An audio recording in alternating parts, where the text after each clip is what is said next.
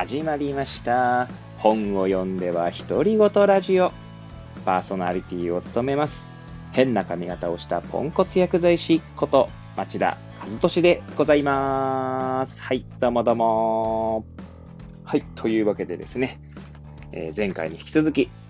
分かり合えないことからコミュニケーション能力とは何か、平田織座さんのですね、え本を、えー読んでですね、えーの読んでの感想ですね、をまた語っていきたいと思います。前回まではですね、第4章ですね、上調率を操作するまで読んでですね、しかもこの第4章がですね、2回に分かれてしまいましたが、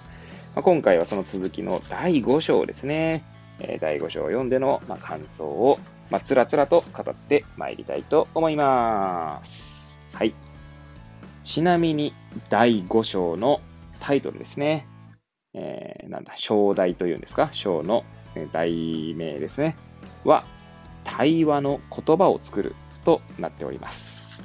これはですね、まあ、第4章でですね、まあ、対話と会話についてですね、まあ、定義を、えーしっかりさせた上で、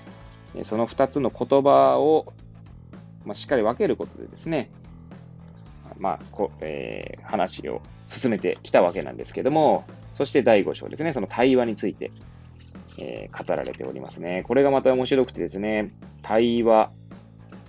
というところからですね、まあ、仕事の現場においての、えーまあ、性別の差とかの話にもなっておりますし、えーこれは女性の社会し、まあ、2012年のね、本なんですけども、女性の社会進出というところで出てきた女性の上司が男性の部下に、えーいう、まあ、なんだろう、との対話という場面での話だったりとか、まあ、権力ですね。まあ、権力においての話も出てきておりますし、えーこれはまあ会社の中での、まあ、権力構造だったりとかの話にもなっております。そして政治家の言葉ですね。えー政治家には対話がないんじゃないかっていう。はい。そして、えー政治よりもさらに上のレイヤーにあります国家ですね。え対話のない国家というところでですね、ファシズムが生まれた理由みたいなものを、まあ、平田織座さんの解釈で語られております。そして最後が対話を意識するという、えーまあ、小項目になっておりますね。はい。えー、対話と会話という違いについてですね、まあ、語っているんですけれども、まあ、個人的にですね、えー、なんだろうな、すごいこう刺さった、えーフレーズというか文章で言うとですね、もう一番最初ですね、第5章の章題の次のページ、114ページですね。えーここに書いてある言葉が私は一番、まあ、まず真っ先にですね、なんかこう心に、ま、ズキューンときたところがあります。えーそれを読ませていただきますけれども、私たちは今話されている話し言葉一般を空気のように自明のものとして使っているが、その多くは先人によって作られた言葉だということを忘れてはならない。はい。まあ、こんなね、えーセリフがあるわけです。で、その、あ、セリフじゃないですね。こんな文章が書いてあってですね、えーまあ、日本が、えーまあ、明治維新の後というんですかね、明治の人々が、まあ、え日本語というものをですね、え形作ってきたからこそ私たちはこうして日本語というものをですね、まあ、自然に喋っている、自然言語として喋っているということが言われているんですけれども、まあ、これが何がこう私の胸に突き刺さったかというとですね、まあ、薬剤師の世界の話になるんですけども、まあ、それはもちろん言葉とかの話じゃないです。はい。えー薬剤師の世界のでよくあるのがですね、まあ、今、現状ある、まあ、システムというか、まあ、薬剤師業務ですね、というものたちはですね、まあ、その先人たちが、まあ、いろいろ努力をしてですね、形作った結果生まれてきているものなんですけれども、まあもちろんですね、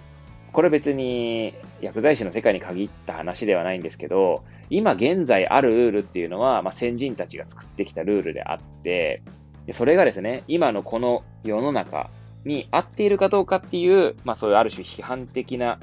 視点でですね、もう一回こう見直してみるっていうことは必要だとは思うんですよね。はい。つまり時代にそそぐわないものは、えーなくな、なくなっていくというか、淘汰されていくべきだとは思いますし、まあ、べきっていうちょっと強い表現ですね。まあ、淘汰されていった方がいいんだと思いますし、あるいはですね、えーちょっとしたマイナーチェンジで、その時代に合うものに変えれるのであれば、まあ、そういった変化を加えるのも一つでしょう。はい。ただですね、この話、こういった話ですね、えー、つまり、まあ今の世の中にあるもの、まあ極端なこと、すべてのものっていうのは先人たちが何かしらの行動や努力をした結果、まああるものだとするのであれば、えー、そしてそういったものたちですね、に対してですね、まあ今の時代にそぐうのかそぐわないのかという視点で議論が生まれるのであれば、その時に必ずと言っていいほど生まれるのが、ね 生まれるというか必ずと言っていいほど生まれるであろう、こう、なんですよね、主張というのが、なんでこんなくだらないものを作っ、こう、ルールを、があるんだと。まあ、批判的というか、否定的ですね。批判というよりは否定的。えー、あるいはですね、なんていうんですかね、こう、建設的な意見にならない、まあ、否定ですよね。になってしまいがちな、そえー側面っていうのはあるんじゃないかなと思いますね。はい。まあ、薬剤師の、まあ、世界で言うとですね、まあ、皆さん、いや、もし聞いてくださる人がいるのであれば、まあ、想像しやすいところで言うと、まあ、医者のカルテのようなものがですね、カルテのようなものを薬剤師もこう記録として取っているんですけれども、まあ、他ならぬ薬剤師の、まあ、薬剤師はですね、いや薬剤師の人たち、人たちっていう方もいいですね。まあ、薬剤師の中にはですね、この薬歴というものがいかに無意味で、いかに、いかにというか、こんなものいらねえんじゃねえかっていう、えーむしろこんなものはですね、早くもうやめてしまえばいいのにっていう風なぐらいの、まあ、ちょっと若干過激な、まあ、意見が出ることもあります。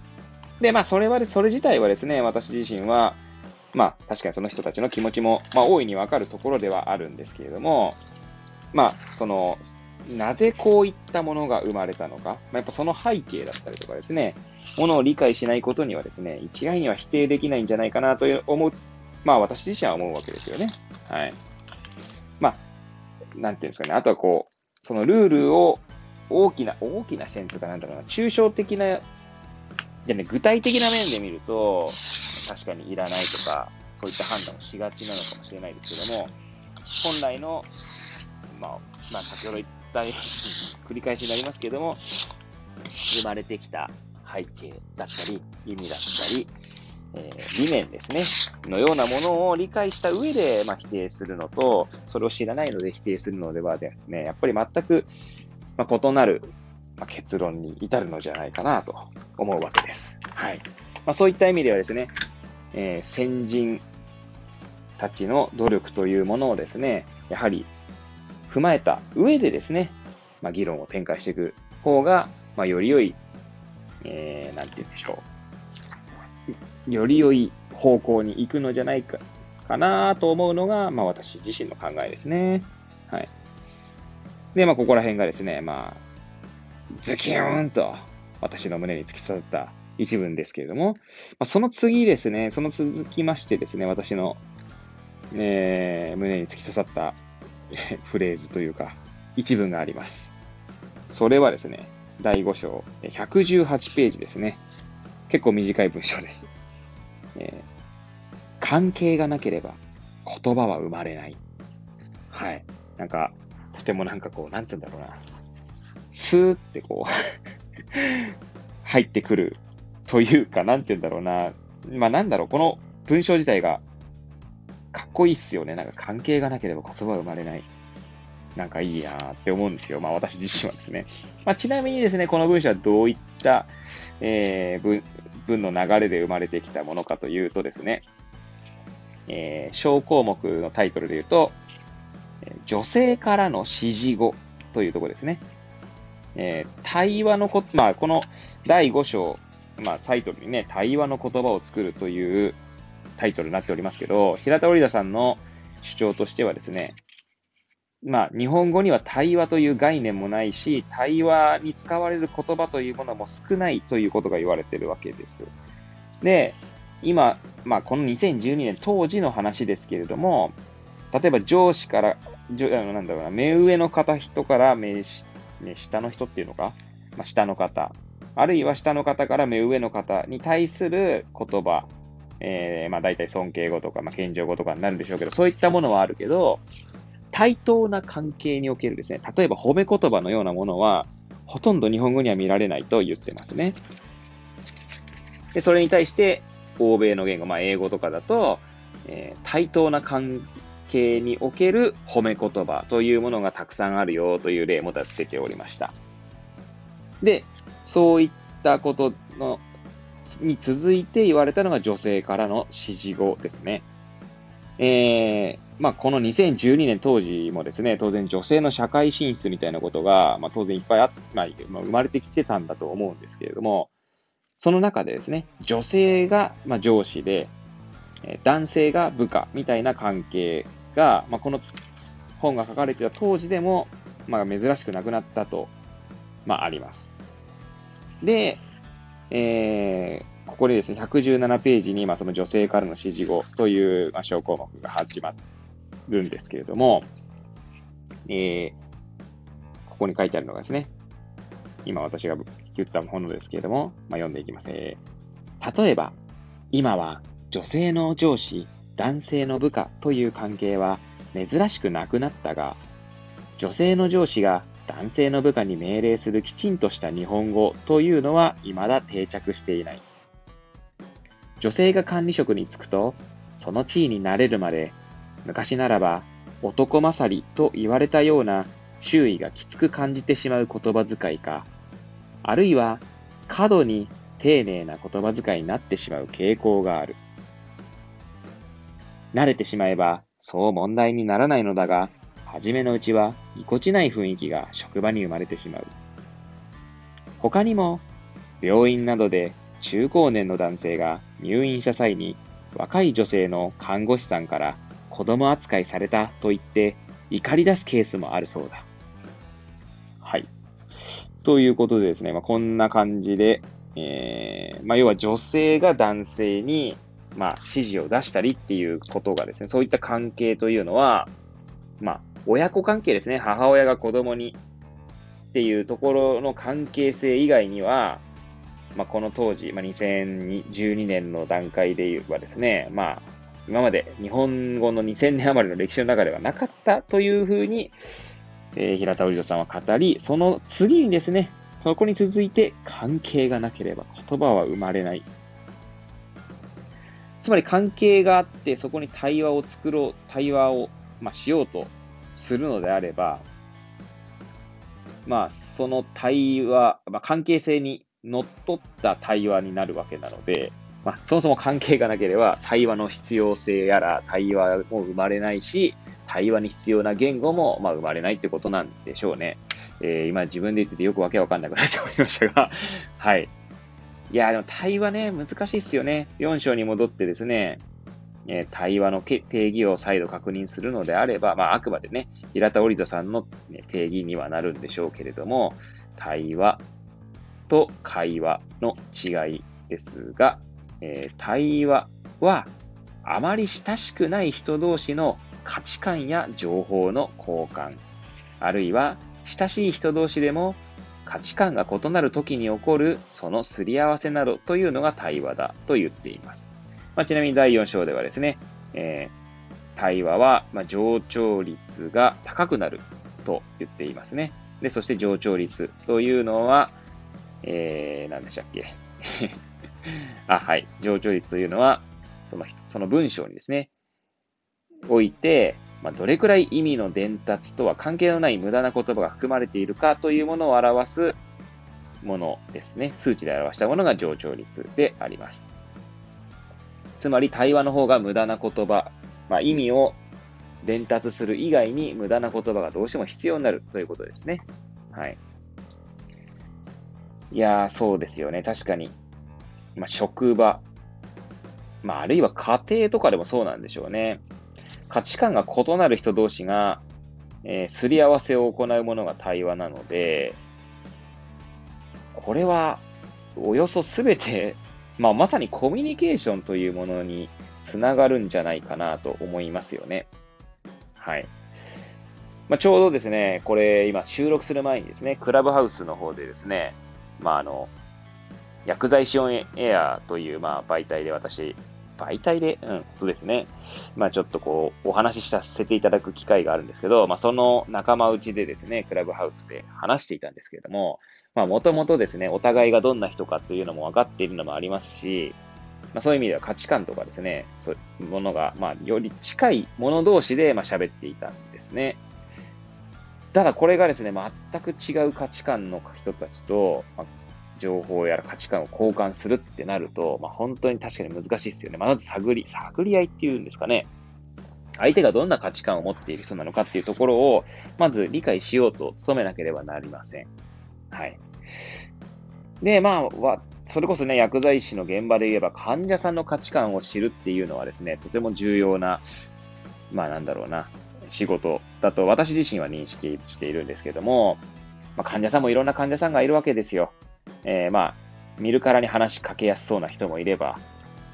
明らかにちょっとこの人はもう話しかけないでオーラがすごい人だったりとか、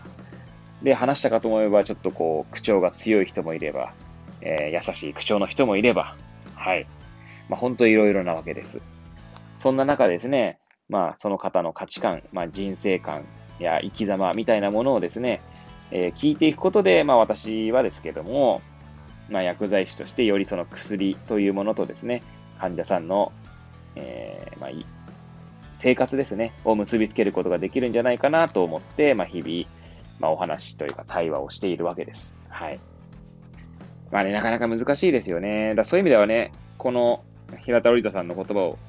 借りるのであれば、薬剤師としての対話の言葉を作っていかなければいけないんだろうなと思うわけですね。はい。当然患者さんにはいろんな人がいます。えー、高齢の方、高齢の方でも女性でかなのか男性なのか。はい。まあ、あるいはですね、まあ、これからの今の若い人たちという言い方も変なのかもしれないですけど、今の時代を生きている人たちが、えー、今の尺度でいう高齢者になった時に、えー、ジェンダーの概念とかもですね、多分様々だと思うんですよね。なんでそうなるとですね、その対話、つまり相手の、相手によってその、まあ要は関係性ですね。その関係がなければ言葉は生まれないということで、私自身が相手を単に男性と意識しているかもしれないけれども、それはあくまで、えー、身体的な特徴が男性なのであって、精神的な面というか内面ですね、が男性とは限らないわけですよね。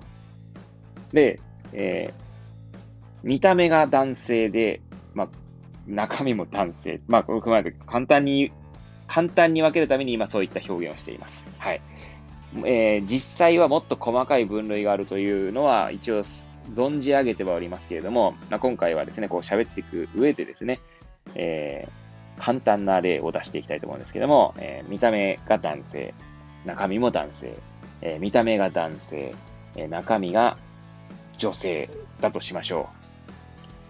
う。私は、まあ一応、自分としてはですね、見た目が男性で、中身が男性だと自分は認識していますけど、えー、今最初に言ったその2名ですね。えー、まあ、男、男、男、男、女みたいな。えー、その2名がいたときに、その関係を意識しなければ多分言葉も変わっていかないと思うんですよね。なので、えー相手がどういった背景で、どういった性質で、どういった特徴で、どういうふうに生きてきたかのっていう、まあ、より患者さんの解像度を上げない限りは、ね、そこ、私とその患者さんとの関係性っていうのは作られないんじゃないかなと、